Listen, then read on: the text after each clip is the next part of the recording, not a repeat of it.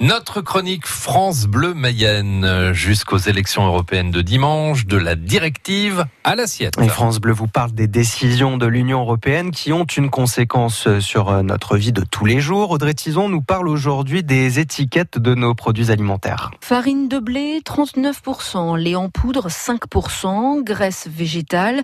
On trouve tout un tas d'informations sur les étiquettes. Elles sont exigées par l'Europe, que vous achetiez des gâteaux en Angleterre ou du yaourt en Grèce. Liste et quantité des ingrédients, date de durabilité, origine du produit ou référence. Tout cela doit être inscrit en police d'écriture Helvetica Bold avec une taille entre 11 et 25 points. C'est précis. Il y a des dérogations si l'emballage est tout petit. Depuis peu, les teneurs en glucides, lipides, matières grasses doivent aussi être inscrites.